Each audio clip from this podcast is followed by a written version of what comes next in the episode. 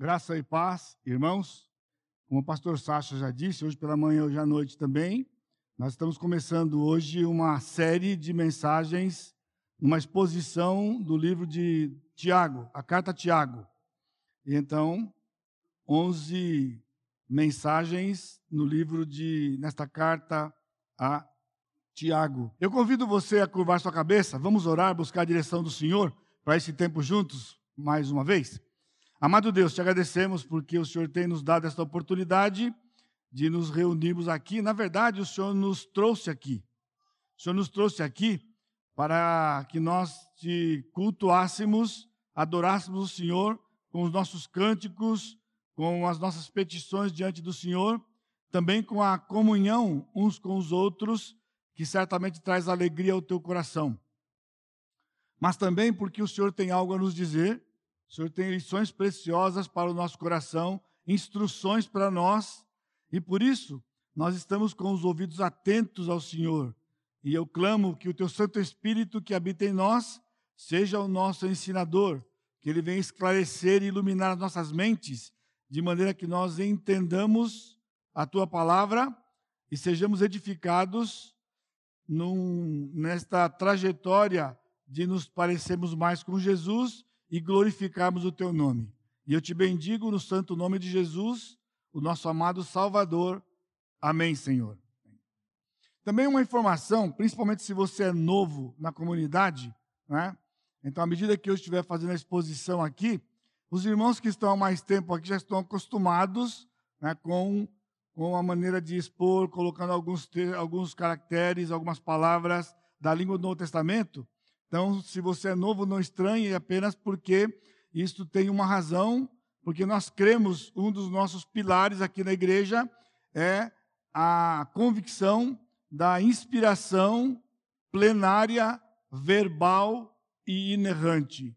E verbal significa palavra por palavra. E também porque o Novo Testamento, tanto quanto o Velho, eles foram originalmente escritos em outras línguas que não a nossa. O que nós temos, na verdade, são traduções do texto pela maravilhosa graça do Senhor, nos permitindo ter acesso à escritura na nossa própria língua. Porém, por conta de que não é uma língua original e também por conta das, da diferença da riqueza das línguas, eu entendo que ah, alguns termos para sua facilidade, para que você entenda melhor, mais do que simplesmente ler. Então, é uma ajuda para que você possa extrair aquilo que o Espírito Santo tem deixado na sua palavra. Aliás, um outro pilar da nossa igreja tem sido a exposição bíblica. E por isso, esses detalhes que eu estou dando para você. A exposição bíblica é quando nós não colocamos no texto que nós achamos ou pensamos ou sequer entendemos do texto ao ler. A exposição bíblica é quando nós nos debruçamos ao texto e estudamos o texto nas suas línguas e entendemos, dirigidos pelo Espírito Santo, iluminado as nossas mentes, destes homens que foram inspirados para nos dar o texto, para que então, ao estudar, nós saibamos aquilo que o Espírito colocou no coração deles, e então, ao entendermos isto, nós podemos aplicar as nossas vidas hoje, no tempo e no espaço em que vivemos. Foi dado a eles, mas foi dado algo pelo Espírito por inspiração que era exclusiva a eles. E então as gerações futuras, a partir dos chamados pais da igreja, o que existe é iluminação e não inspiração. Isso faz diferença, e eu vou dar algumas dicas aqui rápidas para você nesse tempo. A nossa introdução, então, é uma introdução do livro, bem como uma introdução do texto de hoje, que eu lerei daqui a pouco, de 1 a 11. E aqui também um desafio, né? Aos meus colegas aqui, se tem algum colega assistindo, ou algum colega que vai assistir futuramente, não é? De de, da nossa responsabilidade perante o Senhor e perante a comunidade de sermos este porta-voz. Nós não somos profetas, mas fazemos o papel que o profeta fazia, porque o profeta no Velho Testamento, ele era nada mais do que a boca de Deus. Essa palavra profeta significa na língua do Velho Testamento a boca de Deus. Era a boca da mente de Deus. O Senhor então dirigia o profeta a falar, por isso ele dizia: Assim diz o Senhor. E quando nós dizemos para você o que o Senhor disse, logo não é a nossa opinião. Não é o que a gente acha. Se fosse assim, você podia achar outro qualquer. Na verdade, é exato aquilo que o Senhor deixou na sua palavra. E então você recebe aquilo não como palavra de homens, mas como palavra de Deus. E ao longo destes séculos, na verdade dois milênios, né, nós temos tido influências boas e ruins de homens que vieram para o texto. E o livro de Tiago é interessante, por isso eu estou começando por aqui, né, para a gente ser desafiado dessa forma, porque é, a interferência humana ela trouxe, traz algumas complicações. Por isso, expor a palavra não é simplesmente a gente saber o que outros teólogos disseram sobre isso aqui.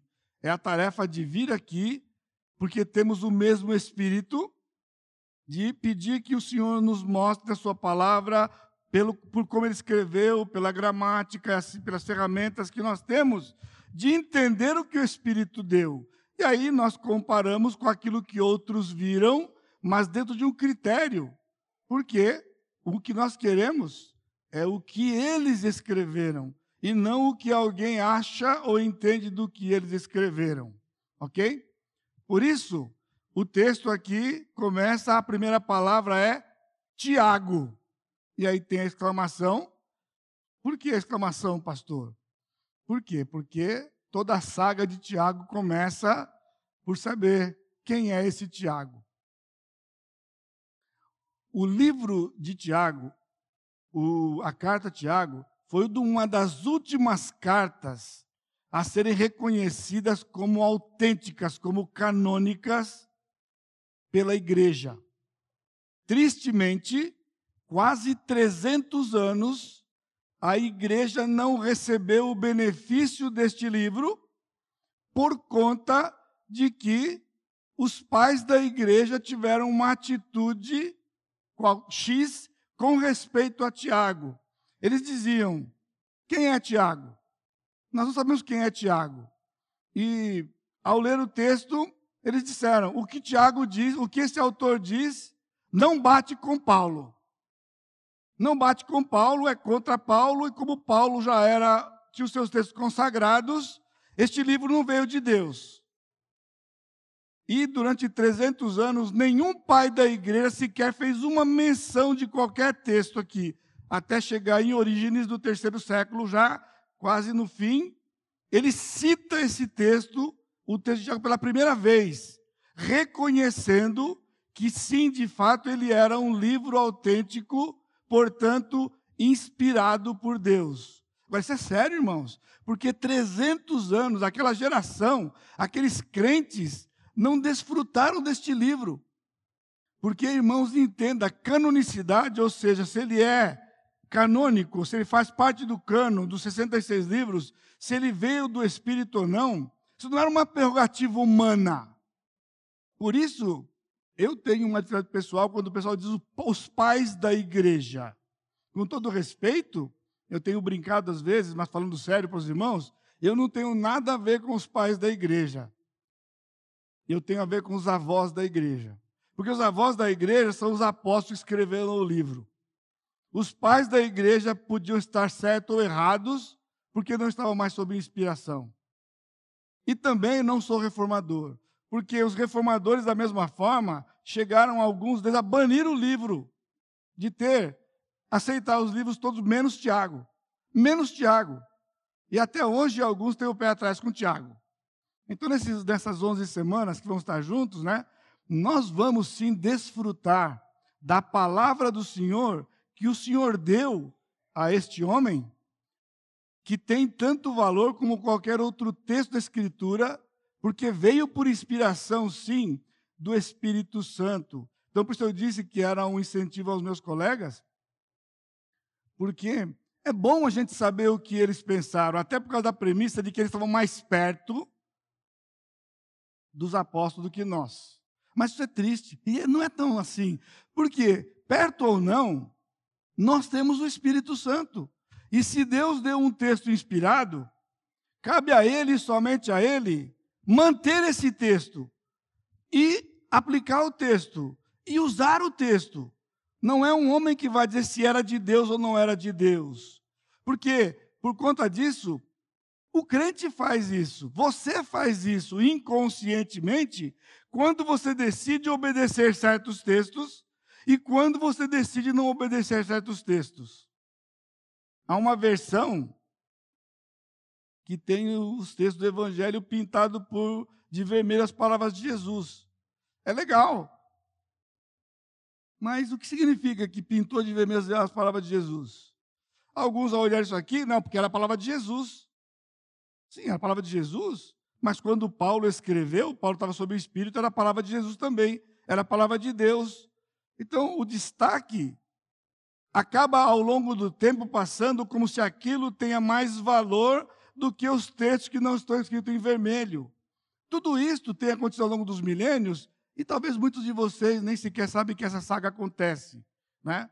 Por isso, ore por nós, para que sempre o Senhor nos abençoe de quando a gente vem para a Escritura, de que nós estejamos sobre a direção, a iluminação do Espírito, e não sob a influência de homens, embora são nossos colegas, homens do passado, homens do presente, que são instrumentos de Deus, mas que nós temos um critério também de poder avaliar, porque a responsabilidade de alimentar vocês não é deles, é nossa. Não é deles, é nossa. A deles é onde eles estiverem no ministério que eles têm. E eu fiquei assim bastante motivado quando o pastor César me desafiou e eu comecei a preparar, porque o nosso, te o, nosso te o nosso tema do ano é o próximo passo em direção a Jesus. Qual é o próximo passo seu? E Tiago é muito legal e impressionante porque o livro de Tiago, um momento da vida de Tiago, sabe o que foi? O próximo passo. Tiago, aqui, é o irmão de Jesus. Talvez você que já seja crente há mais tempo, falou, pastor, mas eu sempre pensei nisso, é óbvio. Tudo isso o senhor já gastou aqui, esses minutos, para poder falar o que é óbvio? Sim, eu estou dizendo que você não é tão óbvio assim. Até hoje, quando você lê os melhores comentários, eles explicam e falam, mas dizem, oh, mas ninguém sabe. Mesmo que ele fale, eu acho que é, ele termina mas ninguém sabe. Se fosse assim, então seria muito triste a escritura de que ninguém sabe. Como ninguém sabe? Como ninguém sabe? Tiago é o irmão de Jesus. Por quê? Bom, rapidamente, Tiago, apóstolo, morreu, foi o primeiro a ser martirizado. Lá em Atos 12, ele já foi degolado. Não foi ele. Ah, nos discípulos tem o Tiago, filho de Alfeu, e tem o, o outro que era pai do outro discípulo, Tiago. Sim, mas além de estarem na lista, não há uma outra referência qualquer no Novo Testamento a respeito deles. Nenhuma. Nenhuma. Alguém diz que era um homem qualquer que escreveu, por isso eles não aceitavam. Mas para dar peso, pôs o nome de Tiago. Isso chama-se pseudepígrafe. O cara era Joaquim ou Manuel ou o que fosse, mas ele era ninguém, falou que era Tiago porque o pessoal daria crédito. E realmente há centenas de livros pseudepígrafes, pseudepígrafos na, na língua grega, daquela época. Mas, irmãos, na escritura, não. Porque pseudepígrafo significa falso. E neste livro não pode ter um livro falso, no sentido de que alguém diga que é quem não é. Foi Tiago, foi Tiago. Foi Tiago, foi Tiago. Então não pode ser alguém que usou o nome de Tiago, porque o Espírito Santo não autenticaria isto, porque é uma farsa, uma mentira. Agora, quando nós pensamos no irmão de Jesus, há uma variedade de informações. Então eu indago e pergunto para mim mesmo: por que essas informações estão lá? Sobre este Tiago. e colocadas juntas, vocês vão observar que não é algo delirante querer ter a ousadia de afirmar, apesar dessa discussão toda aí, que esse Tiago é o irmão do Senhor. Acompanhe comigo. A sua condição durante a vida de Jesus. É um texto curioso que você já leu, certamente, ou já foi desafiado alguma vez, em João 7,5. Houve um momento, e João 7,5 está escrito assim: eles estavam zombando de Jesus que ia à festa. Você vai na festa, não vai na festa, vai se declarar. E o texto do capítulo 7, nessa discussão deles aqui, como irmãos de carne de Jesus, diz assim, versículo 5: Pois nem mesmo seus irmãos criam nele. Tiago era um dos irmãos de Jesus, e neste momento, Tiago não cria em Jesus. Ele não cria. Você acredita que ele viveu 30 e poucos anos na mesma casa que Jesus. Esse Jesus que nós cremos que é o nosso Senhor e Salvador. Eles tiveram o privilégio de viver com Ele, dormir no mesmo, mesmo quarto que Ele, acordar junto que ele, com Ele, almoçar na mesma mesa que Ele. Mas não desfrutaram dele, sabe por quê? Porque não criam nele, ao ponto de zombarem dele, como está aqui. Mas há uma outra referência que está em 1 Coríntios capítulo 15. 1 Coríntios capítulo 15, o versículo, versículo 7 diz assim: Depois foi visto por Tiago, mais tarde por todos os apóstolos. Cristo apareceu a Tiago. Essa é uma das referências com respeito a este homem e com respeito às, às aparições de Jesus que mais movem o meu coração.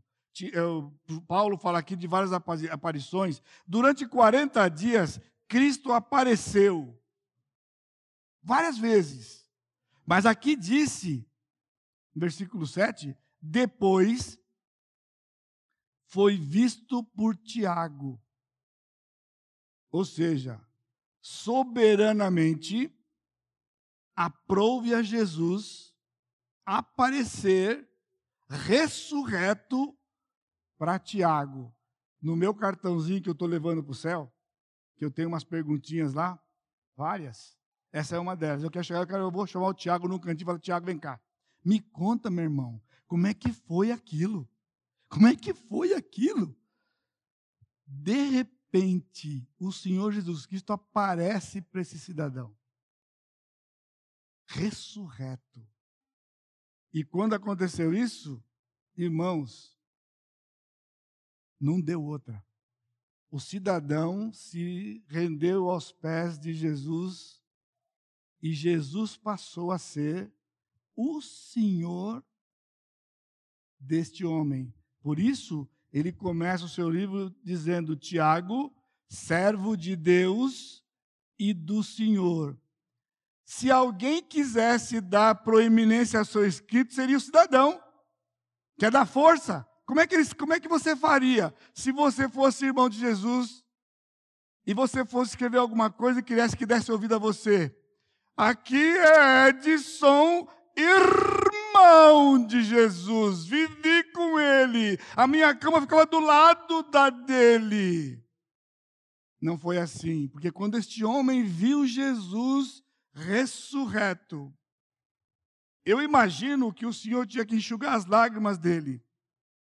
Você pode imaginar o pânico desse cidadão?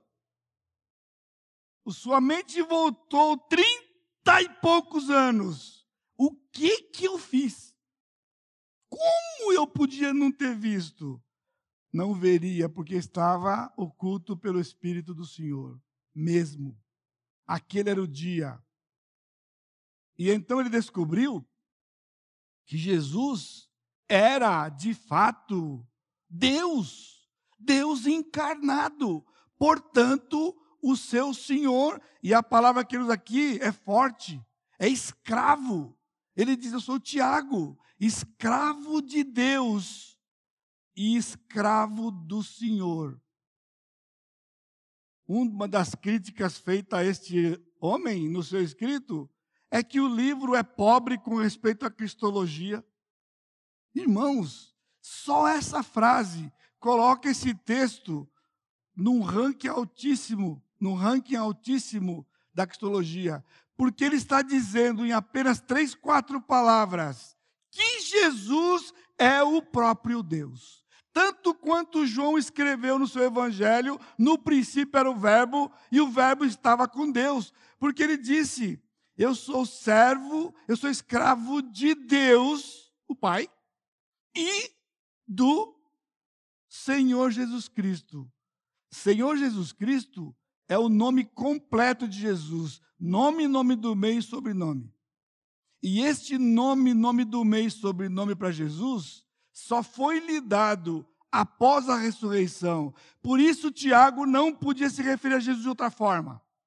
Porque ele só viu Jesus desse jeito depois da ressurreição. Ele não creu em Jesus antes da ressurreição. Quando ele creu depois da ressurreição, depois da ressurreição ele não era Jesus, ele não era Cristo, ele não era o Senhor, ele era o Senhor Jesus Cristo. Nome, sobrenome, nome, nome do meio, sobrenome. Este era Jesus. Mas não parou aí. Este homem soberanamente por Jesus, seu meio-irmão, mas na verdade o seu Deus, Jesus designou este homem para ser pastor da primeira igreja. Eu ia brincar, não vou. Primeira igreja de Jerusalém. Quando eu fui batizar regular, muitos anos, eu falava, primeira igreja batizar regular de Jerusalém, eu não, não podia falar. Enfim, Primeira igreja de Jerusalém, está lá. Ele foi pastor. Você percebeu quantas informações sobre esse homem? Do outro Tiago, Tiago, filho de Alfeu. Nome do pai dele. O que Tiago, filho de Alfeu, fez? Ninguém sabe. Na Bíblia não tem informação. Só que ele era um discípulo. Mas esse Tiago, quanta, por que tantas informações? Por que tantas informações? Pastor de Jerusalém, Atos 15, em Atos 15, esse é um dos textos que nós usamos anos atrás para poder levar a igreja a ser governada biblicamente por pastores. Porque Atos 15 é o texto que trata sobre o governo da igreja. Um governo onde o líder da igreja era o pastor nesta reunião famosa descrita aqui, só estava presente, basiquinho, o apóstolo Pedro, o Pedro, líder maior dos apóstolos. Estava nessa reunião Paulo, gigante Paulo, e Barnabé. E eles entraram numa situação para saber se autenticava o ministério do apóstolo Paulo, que trouxe o relatório, então Pedro falou, o apóstolo Paulo deu o relatório, o assunto aberto.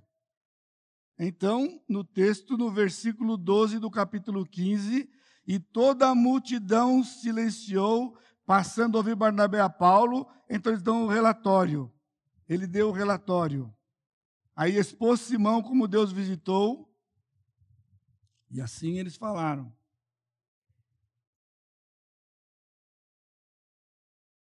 Aí nós temos aqui, versículo 13. Depois que eles terminaram de dar o relatório, falou quem? Tiago. Quem era Tiago? Pastor da igreja. Ele se levanta e ele diz: Irmãos, atentai nas minhas palavras. E prega um sermãozinho desse tamanho. Versículo 19: Pelo que julgo eu, não devemos perturbar aqueles dentre os gentios que dentro de Deus se converteram, mas escrever-lhes que se abstenham, ou seja, ele deu a decisão. E autenticou o ministério do apóstolo Paulo. Esse Tiago aqui, esse Tiago aqui, que era pastor da igreja de Jerusalém, que tinha autoridade sobre a igreja, e sendo a primeira igreja, ele tinha autoridade sobre o cristianismo daqueles dias. Isso não era um concílio que ficou em discussão, só que não tinha um papa. Pedro estava lá e Pedro não era papa nada, porque quem decidiu não foi, foi Tiago. Mas ele foi citado por Paulo, como apóstolo. O apóstolo Paulo, então, cita em Gálatas capítulo 1, Eu não vi outro dos apóstolos, senão a Tiago, o irmão do Senhor. Paulo chamou Tiago, irmão do Senhor, de quê? Apóstolo. Tiago não era um dos doze, porque os doze eram aqueles doze. Mas Paulo disse: quando eu cheguei lá, eu não vi Pedro, eu não vi, eu vi Tiago, apóstolo, o que é? E irmão do Senhor. Ele está fazendo uma menção a Atos 15. Por isso, aquele Tiago de Atos 15 era o irmão do Senhor, pastor de Jerusalém. Então, Paulo está dizendo: encontrei com ele que era o irmão do Senhor. Portanto, ele tinha autoridade apostólica. E uma das marcas do apóstolo, Paulo mesmo teve que se defender, era ter sido, ter visto Cristo pessoalmente e ter sido comissionado por ele. E qual foi a comissão que o Senhor deu para ele? Paulo, Tiago recebeu uma comissão. Quando nós estamos lendo a carta de Judas, que já foi exposta aqui recentemente pelo pastor Fábio, inclusive, Judas era servo de Jesus. Quem era Judas? O outro irmão de Jesus, irmão de Tiago. Ora, se o texto diz que Jesus apareceu para Tiago, e não diz que ele apareceu para Judas, quem foi que pregou o evangelho para Judas? Tiago. Quando ele recebeu, quando caiu, desvendou seus olhos, ele correu nos seus irmãos, chamou o Judas, Judas, menino, é Deus, é, era Deus. O Espírito abre os olhos de Tiago, de, de Judas, e Judas se entrega a Jesus. E Judas escreve a pequena carta de Judas. Porque agora Tiago tornou-se um discípulo de Jesus. Ser e fazer discípulos era o nosso do ano passado, lembra? Tiago é um exemplo para nós, porque ele já foi logo nos seus irmãos e já logo levou o evangelho. Ele tinha uma missão. A missão era tornar pessoas em verdadeiros e frutíferos discípulos de Jesus. Por isso, essa é a nossa missão. E essa deve ser a missão de toda a igreja, de todo crente. Não pode ter outra. A visão pode ser, podem ser várias, missão só uma, porque Jesus deu uma só. Tiago entendeu isto. E Tiago diz, no versículo 1 aqui, ele diz: as doze tribos que se encontram na dispersão. As doze tribos da dispersão. Porque em Atos capítulo 8, veio uma perseguição logo depois da morte de Estevão, e o texto diz que todos foram dispersos. Só os apóstolos ficaram em Jerusalém. A igreja de Jerusalém, irmão, chegou a ter cerca de 20 mil membros. Porque no livro de Atos diz que tinha 5 mil homens. 5 mil homens, mais mulheres e crianças, estima-se 20 mil. E o Senhor interferiu, porque está muito gostoso ficar juntinho. E vai juntando, vai juntando, e a tendência é não fazer a missão. Então o Espírito espalhou todo mundo. E esse povo foi disperso e eles vieram a ter as suas implicações da dispersão. E então é como se Tiago fosse membro da Igreja Pastor Maranata, recebendo o desafio do nosso tema deste ano. Qual é o próximo passo? Tiago, qual é o seu próximo passo para o próximo ano? Então o Espírito diz para Tiago: você vai escrever uma carta. E você vai pastorear aquele povo que foi disperso na perseguição. E então Tiago vem e escreve este livro, que nós temos. E repito, rejeitado por, infelicidade, por na soberania de Deus, sim, mas porque alguns homens falaram, não é, não é. O Espírito disse, é, e os homens disseram, não é. Então, por isso, irmãos, não vamos fazer a mesma coisa, vamos beber de Tiago, vamos receber. E hoje começa, porque nós estamos vendo momentos difíceis dos nossos dias, momentos singulares para esta geração aqui. E a epístola toda está dividida em duas partes. Capítulos 1 e 2 tem 53 versículos, e capítulos 3 a 5 tem 55 versículos duas partes iguais. E eles são como dois sermões, de 1 a, de um a 2, 1, 2, na verdade, 1, 3 até 2, 26, que é o fim do versículo, no fim do capítulo 2, um sermão. E depois nós temos o segundo sermão, 3 de 1 a 5, 20. O segundo sermão, o grego de Tiago é refinado, outra coisa que levantaram. Não, não foi Tiago que escreveu, irmão de Jesus. O camarada era da Galileia. O camarada não tinha capacidade para um grego desse. É um grego comparado ao grego de Hebreus. Refinado. Refinado. Ele tem 54 imperativos, cheios de exemplos da natureza, situações da vida. Ele repete verbos como ênfase num grego elaborado. E alguém disse: o cara que veio da Galileia Pessoal, esse pessoal tinha que aprender. Sabe com quem? Com Natanael. Porque isso já tinha acontecido na vida dos discípulos. Quando chegaram para Natanael e falou: Natanael, encontramos o Messias, Jesus de Nazaré. O que, que Natanael disse? De Nazaré vem alguma coisa que presta? Jesus disse: Eu te vi debaixo da figueira. O homem se rendeu. Está escrito. É assim que a gente caracteriza. Ah, o fulano veio de não sei da onde. Irmãos,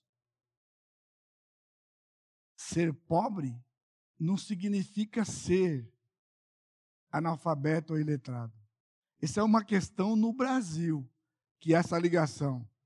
Se você teve a oportunidade de ir lá em, em, no Uruguai, né? o Marcelo experimentou isso ao vivo em cores. O primeiro casal que se converteu era um rapaz super ultra simples, simples, pobre. E um dia o Marcelo foi conversar com ele, começou a conversar com ele, e o camarada começou a falar sobre a história do mundo e filosofia. Olhou para ele, o Marcelo olhou para ele, não combinava com ele. E ele disse: Marcelo, Marcelo, entende, eu sou pobre mas eu estudei. País de primeiro mundo, todo mundo estuda, não tem analfabeto. Portanto, pobreza não é sinônimo de ignorância, não é sinônimo de falta de informação. E foram cair nesse lugar aqui. O Espírito dirigiu Tiago. A Galiléia, nós vimos recentemente, também ano passado, em Mateus, lembra? Ali era uma das entradas fronteiras de entrada, vinha da Grécia, vinha da Síria, vinha de vários lugares, estava tudo por ali. Aquela região era uma região de cultura, mas era uma região pobre no norte de Israel, porque não estava longe de Jerusalém. Ele conhece muitos personagens do Velho Testamento, como conhecedor do Velho Testamento, Abraão, Isaac, Raabe, Jó e Elias, ele cita por nome no seu texto aqui. Tiago faz alusão nesse pequena, nessa pequena carta às três partes do Velho Testamento: a lei, profetas e literatura de sabedoria. 2:10 a lei, 5:10 profetas e 5:11 uma referência à sabedoria. A teologia peculiar, ele menciona assuntos como fé, aprovação, sabedoria, controle de línguas, a ira, submissão a Deus, e posteriormente ele retorna esse assunto de uma maneira mais profunda. No primeiro sermão ele trata os assuntos, no segundo sermão ele aprofunda o assunto. Esse é um pastor que está cuidando de ovelhas. Um desafio para nós.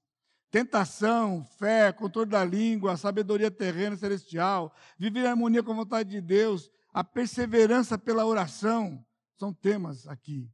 E eu já falei sobre a cristologia dele, né? Não há menção de tantas informações como Paulo dava, mas 11 vezes aparece o termo Senhor. Ele estava impactado por Jesus. 11 vezes era suficiente. É a palavra que predomina a sua carta. Porque ele não podia esquecer aquele dia: Senhor, Senhor, Senhor, Senhor. É o Senhor Jesus. Então, Tiago é uma carta pastoral. Ela não é pastoral como a de Paulo, que ele escreveu um pastor. Ela é pastoral porque é um pastor trazendo sermão ou sermões para as suas ovelhas. E o primeiro assunto desse sermão é provações. O texto de Tiago, de 1, do 2 a 11, ele contém uma unidade expositiva. Deixa o texto aberto aí, tá vendo? Ele é uma unidade expositiva, ou seja, de 1 a 11 é um assunto só. Mesmo aqui na sua Bíblia, está dividido em três partes. Essa divisão em três partes, às vezes, ofusca um pouquinho. E é uma das coisas que nós vamos ver hoje à noite. Um esboço simples é assim. No versículo 2, ele deu a tese, a proposição. O que ele queria transmitir. E é nossa tarefa, quando chega no texto, descobrir isto. Isso não é sou eu que quero. O texto está dizendo. A gramática dele está dizendo.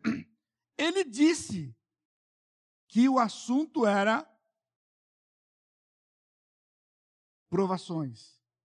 E, versículos de 3 a 11, três passos de como viver esse desafio. Versículo 3 e 4, o primeiro passo. Versículo 5, 8, o segundo passo. E o terceiro passo, versículos de 9 a 11. Portanto, o mesmo assunto. Três passos de como o crente deve atravessar as provações. É bom para você? Tem sido dias difíceis para você? Quaisquer que sejam os detalhes, eu não estou falando que é só um problema de saúde, mas a pandemia trouxe ramificações de tudo quanto é área econômica, social, emocional, política. O mundo virou de ponta cabeça. E, lógico, os crentes têm sofrido por isso.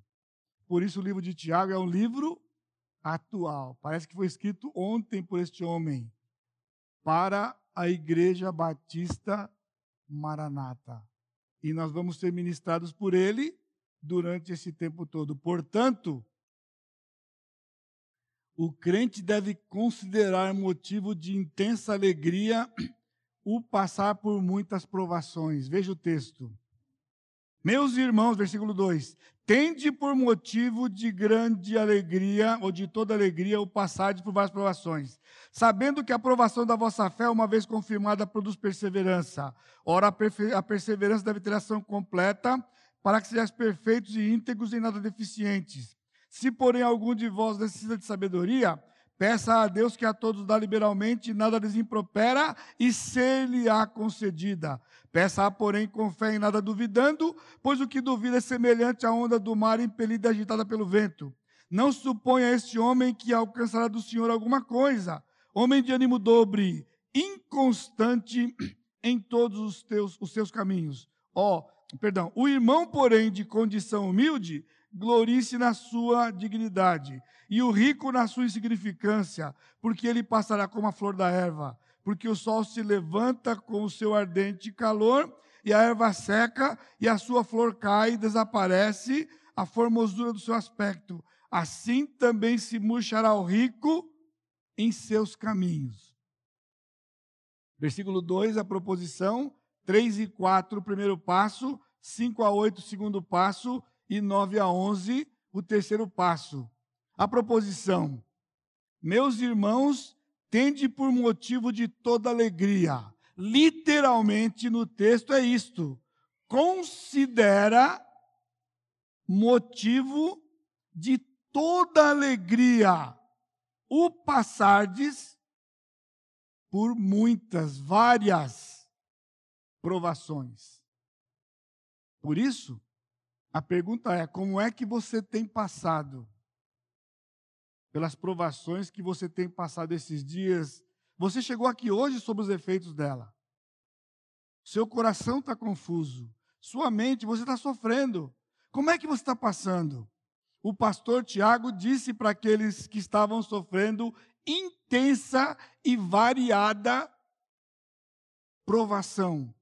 Ele disse: considera motivo de intensa, de toda alegria. Então não pode ficar triste. Não pode ficar triste.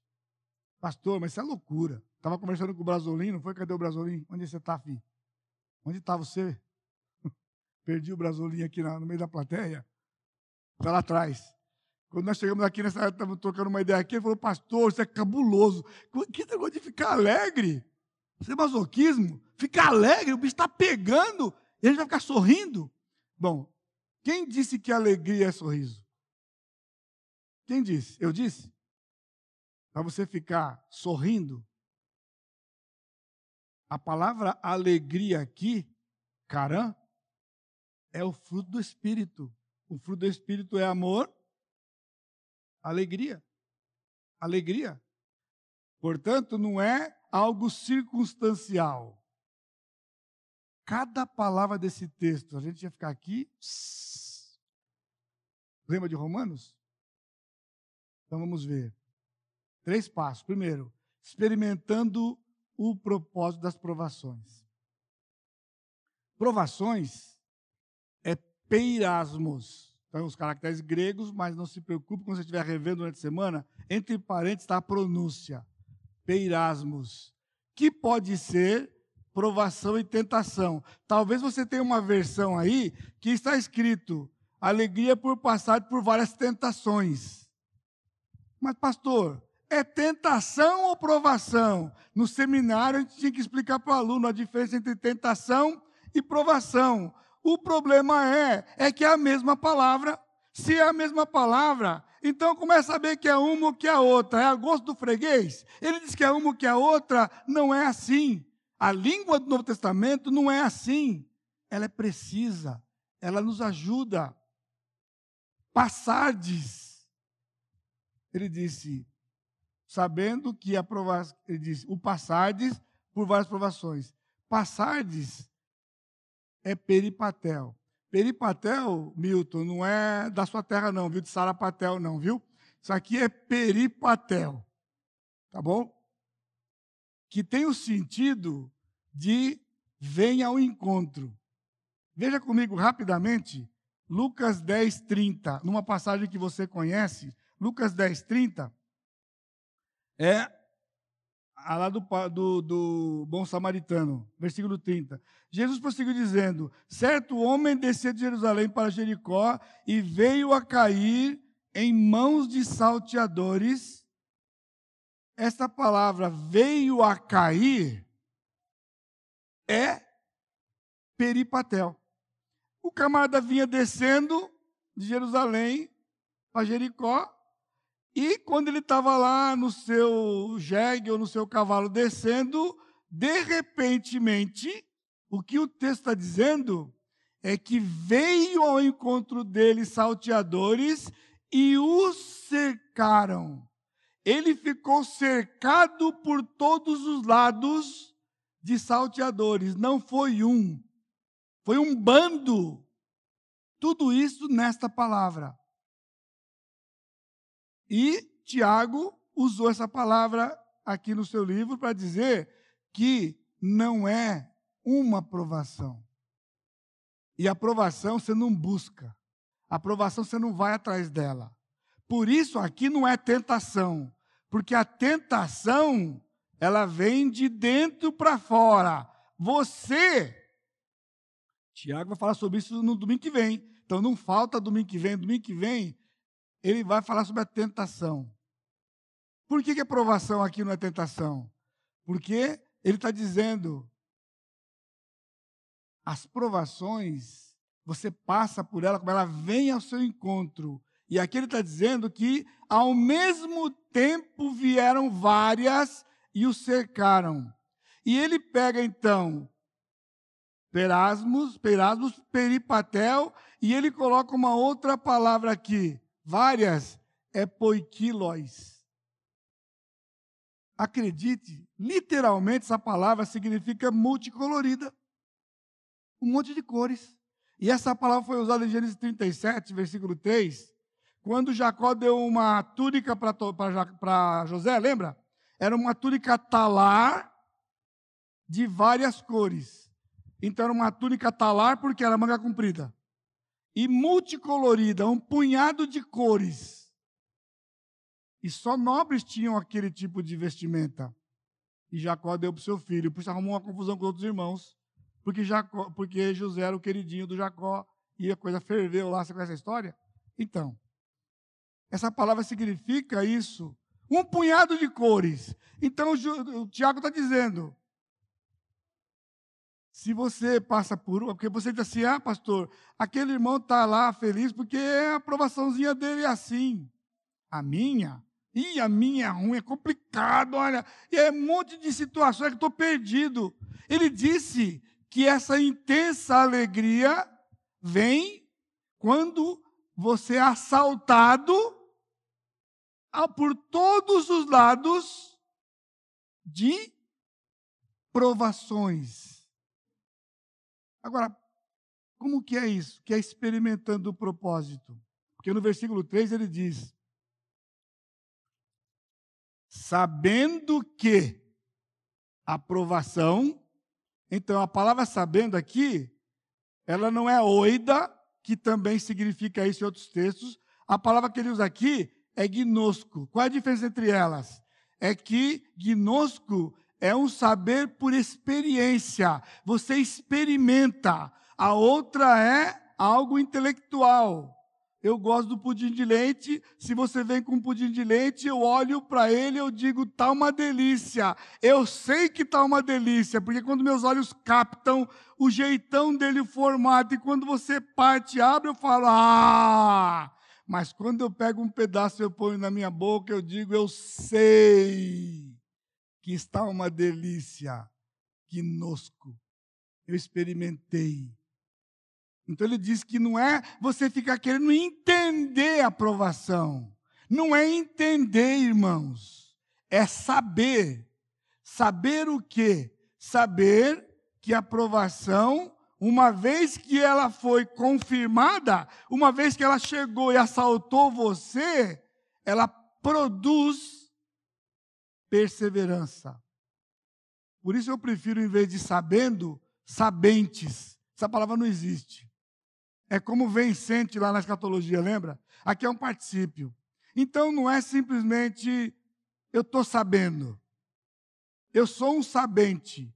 Eu sei hoje, sei amanhã, eu sei toda hora. Eu sou caracterizado por saber. Eu sou caracterizado porque eu sei. É isso que ele está dizendo aqui. Sabendo o quê? Que a provação da vossa fé, surpresa, a palavra aprovação aqui não é a mesma do versículo 2, que é peirasmos. Agora aqui é doquimion, que na verdade é um teste para determinar se algo é autêntico. Então ele diz: aquela provação que vem ao seu encontro, ela tem o objetivo de Deus. Ela vem para testar a sua fé para apurar que ela é genuína, é a fé em Jesus, é a fé em Deus, de que Ele é soberano, Ele é sábio e amoroso.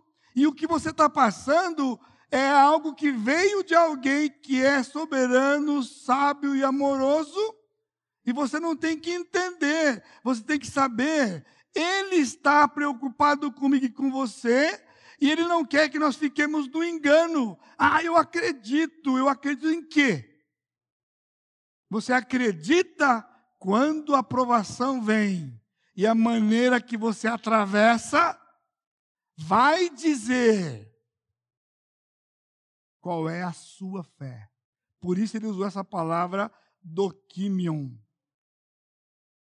Ele disse: doquimion, na verdade, é Paulo viu isso, Tiago também viu, Pedro também viu. Era um, um recipiente que eles punham fogo embaixo, intenso fogo, e punha ouro dentro. E punha fogo, e o fogo pegava, o fogo pegava, e à medida que ele esquentando aquele ouro, a impureza ia subindo. A pureza ia subindo, ia subindo. E o fogo, pondo mais fogo, esquentando, esquentando, esquentando, esquentando. Quanto mais calor, mais impureza subindo, fumaça subindo, escura, e o ouro sendo purificado. Por isso, ele diz: ela produz perseverança. Porque produz é o processo resultado de doquimion. Por que produz? É uma palavra composta de catar, que é para baixo, e menos, que significa permanecer. É, perdão, ergo é, significa trabalhar. É um trabalho por baixo como?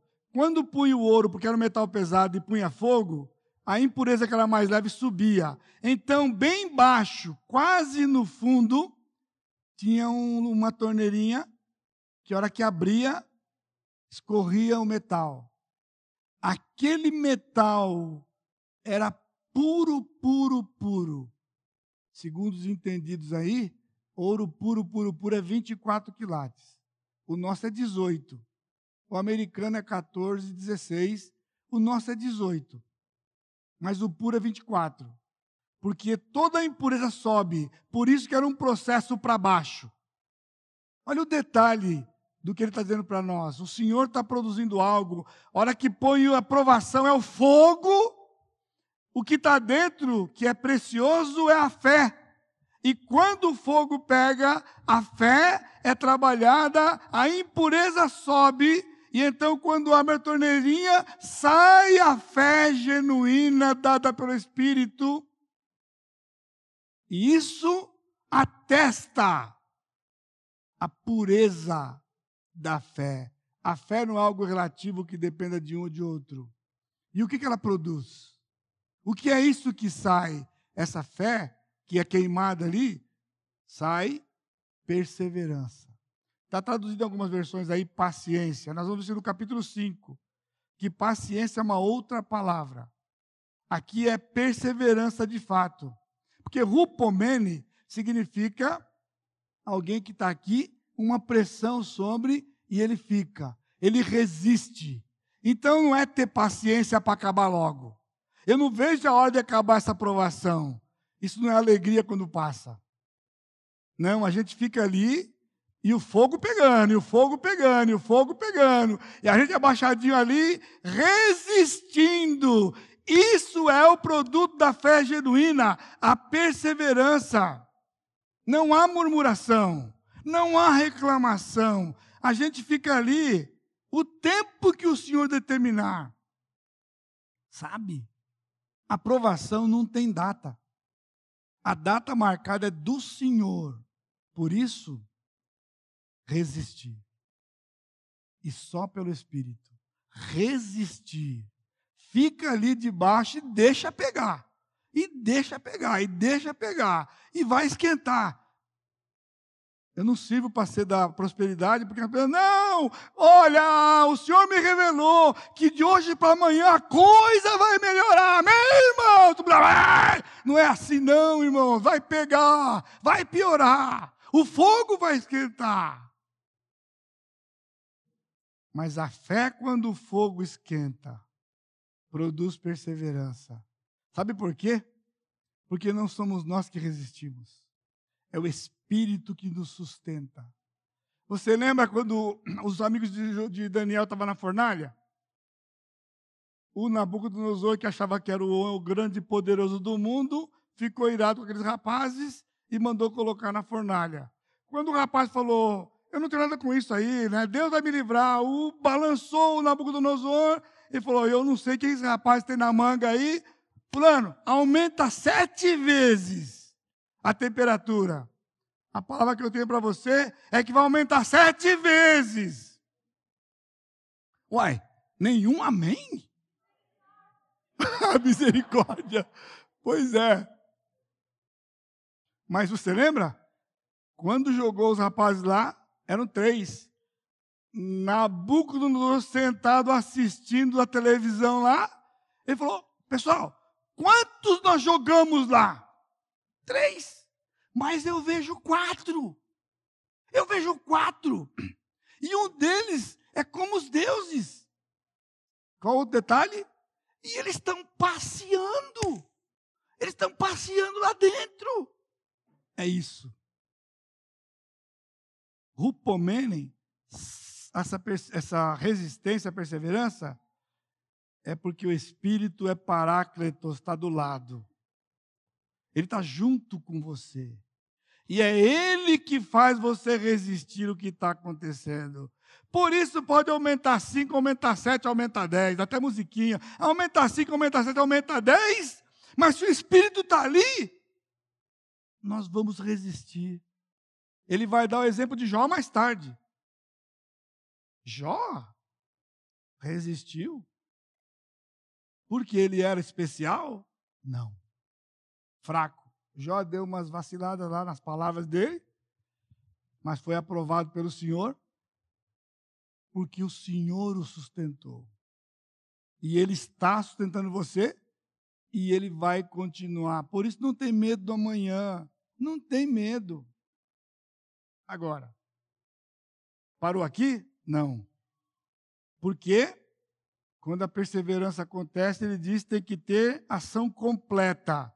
Ação é uma palavra completa, para que sejam perfeitos, completo e perfeito é a mesma palavra. É maduros. Maduros, terminados depois de um processo. O fogo esquenta, a fé é trabalhada, produz perseverança, você permanece, você resiste, e neste processo o Senhor torna você e eu maduros. E qual é o critério, a semelhança de Jesus. Jesus passou por intensa aprovação e foi aprovado sem pecado. E é assim que ele faz conosco. Por isso, o segundo passo, buscando sabedoria. Aí parece que ele mudou o assunto, né? Se porém alguém necessita de sabedoria, irmãos, o si aqui não é exclusivista, se num si ele é inclusivista. Quando ele diz se alguém necessita, ele está dizendo todos necessitam de sabedoria. Porque você não vai ter intensa alegria se você não tiver sabedoria.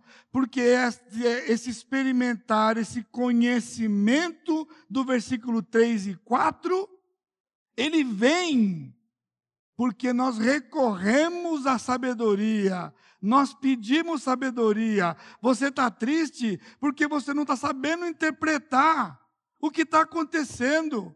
Você está vendo a circunstância, você está ouvindo palavras humanas, palavras do inimigo, do seu próprio coração. Então, Tiago, como pastor, fala para aqueles irmãos perseguidos: você precisa, necessita de sabedoria. E você pede para quem? Pede para Deus. Pede para Deus. Pede para Deus. Se alguém de sabedoria, peça a Deus que a todos dá liberalmente. Qual é?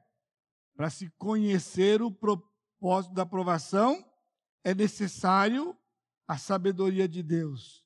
Quando ele diz a todos dá liberalmente e não lhes impropere será concedida, liberalmente significa dar bastante. Mas não é isso que Tiago está dizendo. Ele está dizendo que ele dá igualmente. Qualquer um de nós que pedir sabedoria para ele, ele dará igualmente sabedoria para todos nós. Não tem essa de dar mais para um do que para outro. Não tem essa de que um tem privilégio sobre o outro.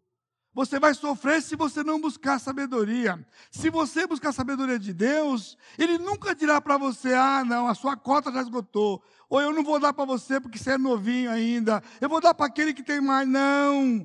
Tiago diz: a todos dá indiscriminadamente, igualmente. E detalhe: ele não passa recibo. Não lança em rosto. Eu dou um monte de sabedoria para você e você só faz lambança. Não. Ele dá. Ele tem o controle de dar. Ele tem o controle de lhe proteger e fazer com que você atravesse aquela situação. Por isso, o que você precisa? Sabedoria. sabedoria que vem de Deus. E ele continua e ele diz: Peça, porém, com fé, em nada duvidando. Ele volta a falar da fé. Lembra? A fé está sendo testada. E o que é a fé? Qual é esse elemento da fé? Nada duvidando é do propósito de Deus. Porque quando a aprovação vem, a primeira reação que nós temos é desconfiar de Deus, de que Ele não está sendo o que Ele devia ser e vai só intensificar seu sofrimento. Por isso que Tiago fala: quando você pedir sabedoria, peça a dele, porque é para saber o que ele está pensando. Senhor, o que está no seu coração quando o Senhor planejou isso aqui para mim? Eu não sei, eu não estou entendendo, mas uma coisa eu sei: o Senhor me ama. Uma outra coisa eu sei: o Senhor é sábio. Outra coisa eu sei, o Senhor está fazendo uma obra em mim de parecer com Jesus. Aí eu descanso. Esse é o meu caso, eu não sei o seu. Que quando eu escuto de Jesus isso aqui, eu falo, Senhor, então o bicho vai pegar pior, porque eu sou podre. Eu sou podre. É isso mesmo, é ficar parecido com Jesus. Então eu grito, minha irmã, tem misericórdia então, porque vai ter que ter mais fogo. O fogo vai ter que aumentar vai ter que aumentar. Por isso que tem que buscar a sabedoria dele. Não é alguém dizer, ah, vou dizer uma receitinha para você, eu passei por algo parecido, ó, eu fiz assim, assim, assim, deu certo. Se não abrir a palavra para você, se não mostrar na palavra, não acredita.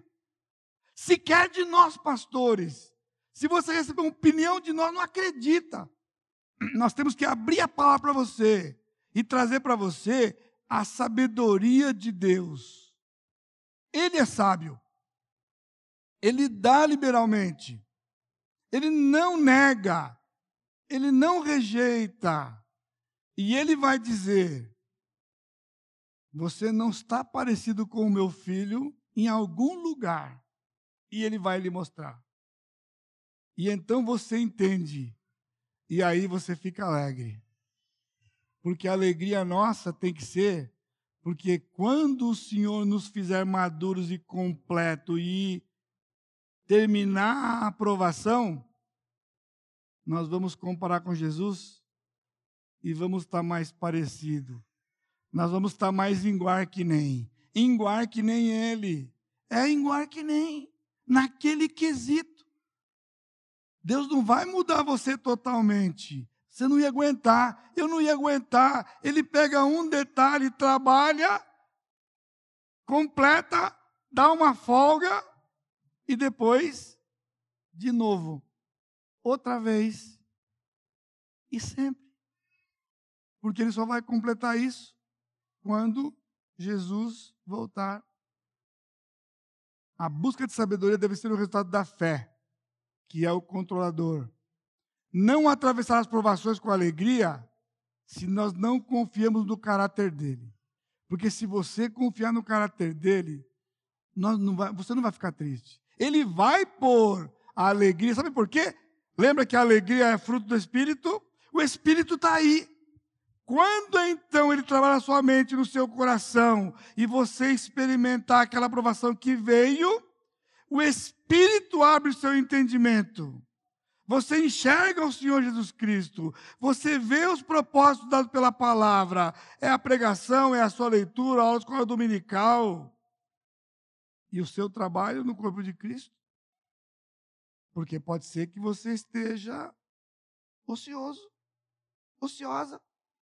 Tem um punhado de coisa para fazer. E de repente, quando você pedir a sabedoria dele, ele vai dizer: eu estou trabalhando em você, porque eu tenho algo para você. Algo para você. E o que eu faço não é para vocês, é para você, é para você, é para você, porque vem sob medida. Você pode ir lá na Garbo e comprar um terno, é mais barato. Mas se você vai comprar, ele vai ficar mais forgado aqui, mais apertado ali, porque o 42, o 46 dele é genérico. Agora, se você for no alfaiate, é caro. Mas ele vai fazer o terno para você. Quando alguém olhar, vai falar, ah, foi feito sob medida.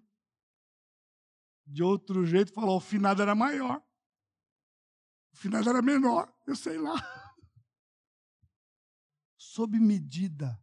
O Senhor tem não só as provações, mas essa perseverança e aquilo que Ele está planejando para você é sob medida.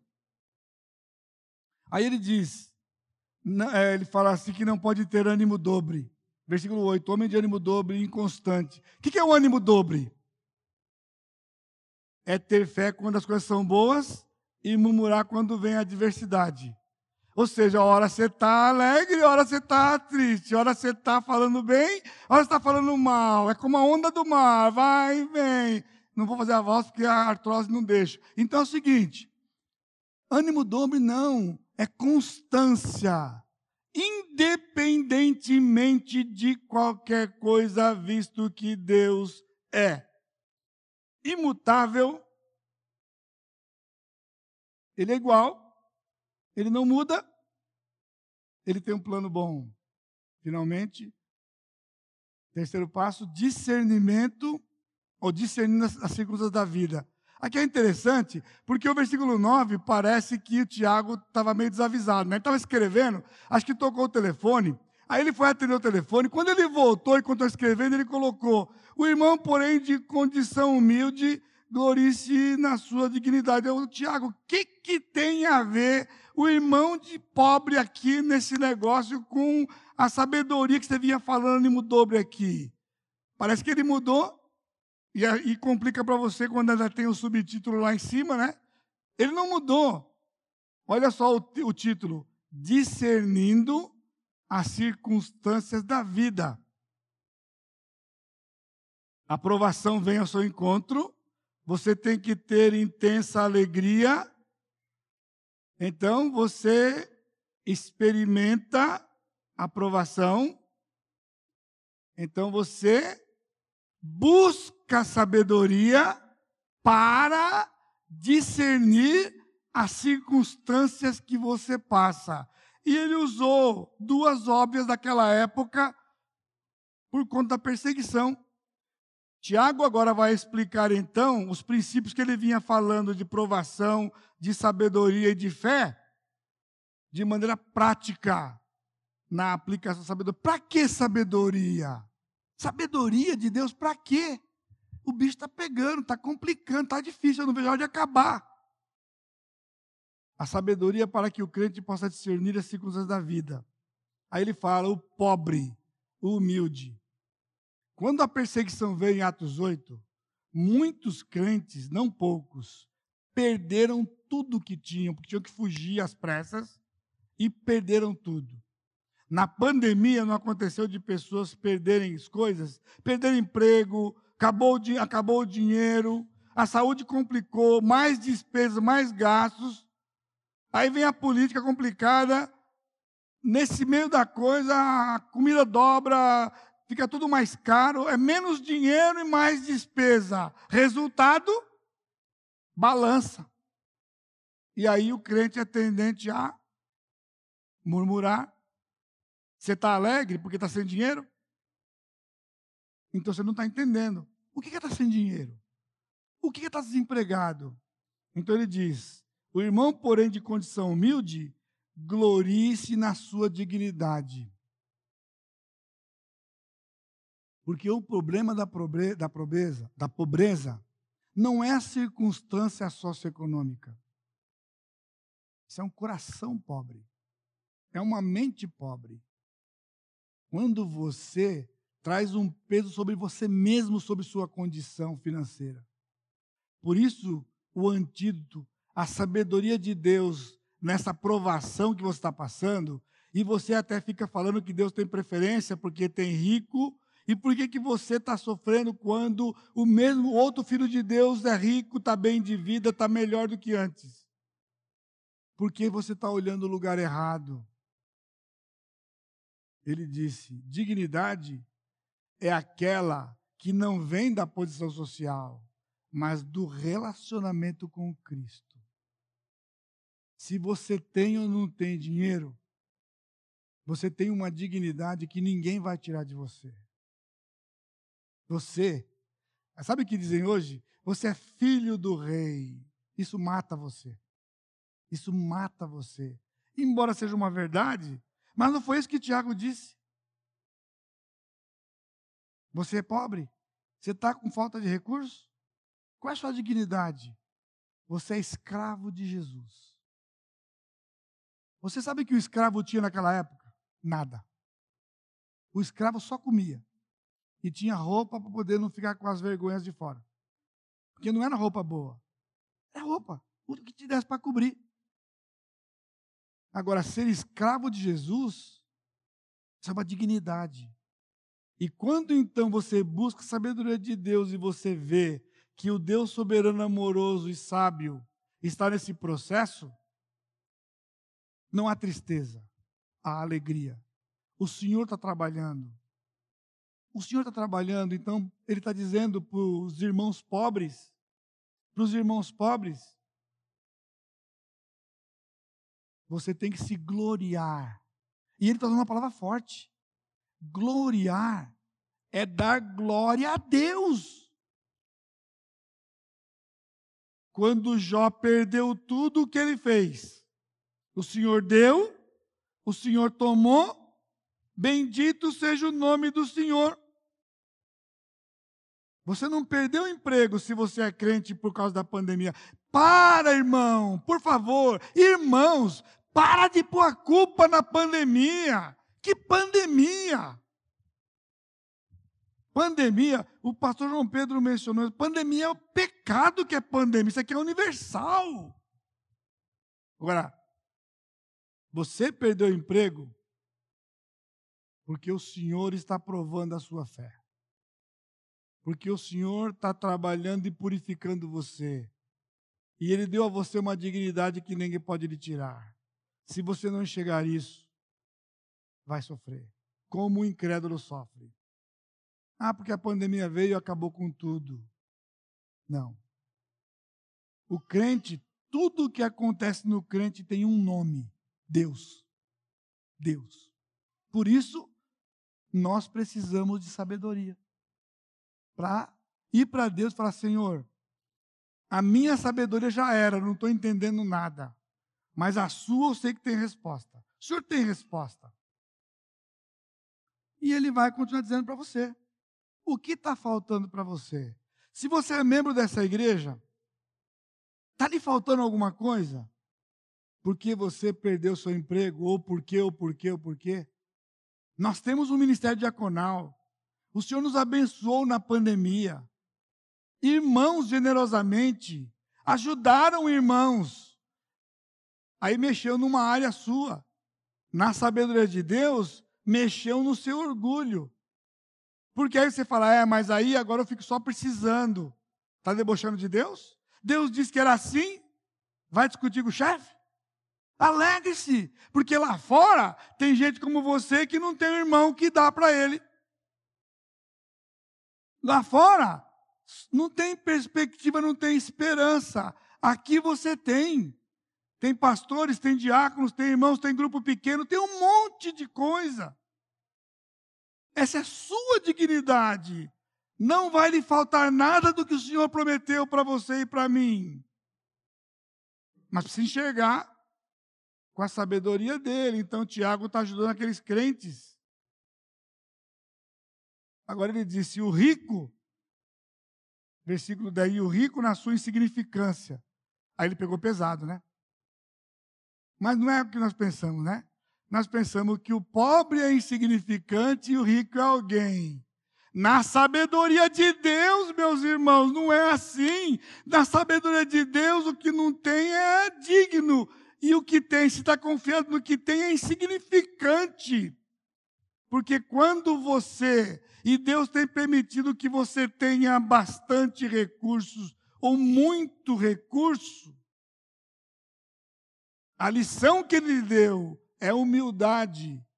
Não confie no recurso. E na sabedoria de Deus, o recurso que Ele lhe deu é para dividir. É para dividir. Por quê? Deus nos abençoou com o crescimento, tem nos abençoado com irmãos de posse. E aí o que eu escuto, vez por outra, é, agora o pastor só dá atenção para o pessoal que chegou da grana. E nós que não tem grana, olha a complicação, não tem grana, não tem português, não tem nada. Não tem grana, o pastor nem liga. Pior que não fala para mim, né? Fala para os outros. Você não entendeu os irmãos que o Senhor mandou, é justamente para cuidar de você que não tem. Você não entendeu? Numa igreja como essa, não é para ter desnível social. Porque a igreja de Atos 2, o povo vendia o que tinha, para dividir com quem não tinha. E o Senhor tem nos dado a graça de fazer isso. Estamos caminhando, gatinhando, que seja. Nós não chegamos lá, mas existe aqui dentro. Por isso, se você olha que porque você tem recurso está tudo bem, você não está olhando na humildade, isso é insignificância. E então tem uma palavra especial no versículo 11, que é somente para os ricos, veja lá no versículo 11. Porque o sol se levanta contra o seu ardente, com o seu ardente calor, a erva seca, a sua flor cai, desaparece, assim também se murchará o rico. Então ele diz: vai murchar.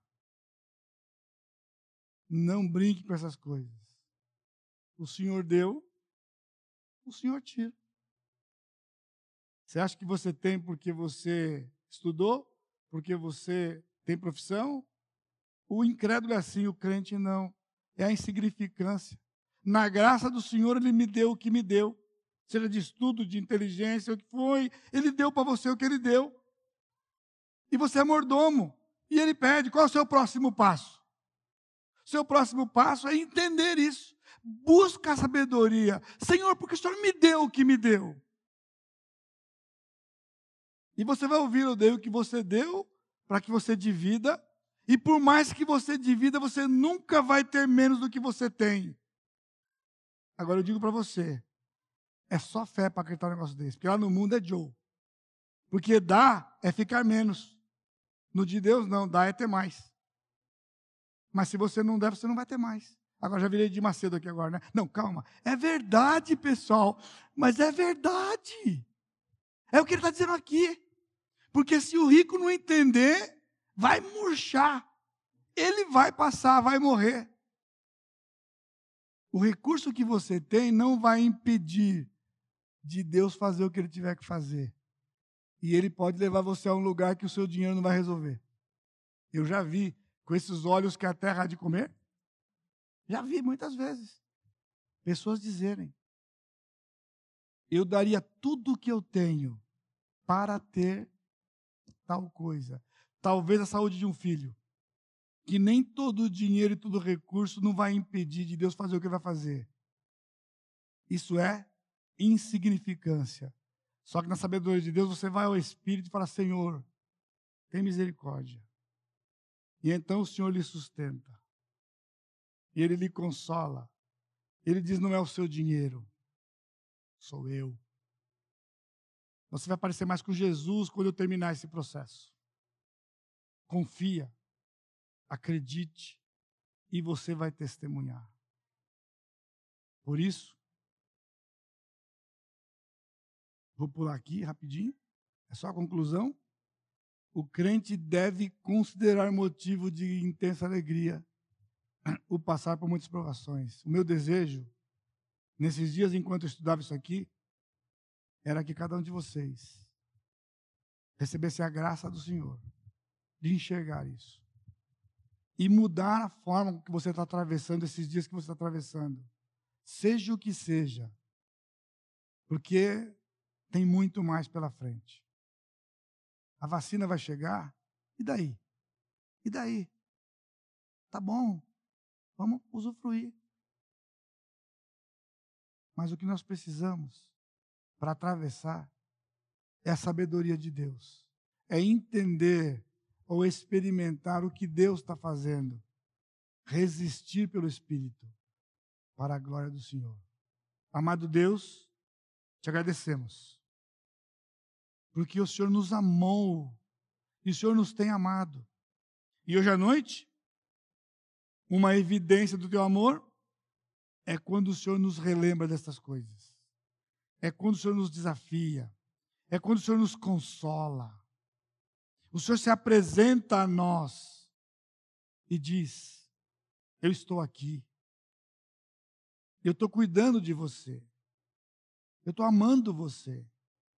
Eu tenho um plano para você. Obrigado, Pai, pela instrumentalidade de Tiago. Senhor Jesus, eu te louvo, porque aprove ao Senhor se manifestar àquele homem. Abrir o entendimento dele para que ele te enxergasse, como o Senhor tem feito conosco. Por isso, ajuda-nos a enxergar o próximo passo, Pai. O próximo passo em direção ao Senhor. E resistirmos nesta jornada.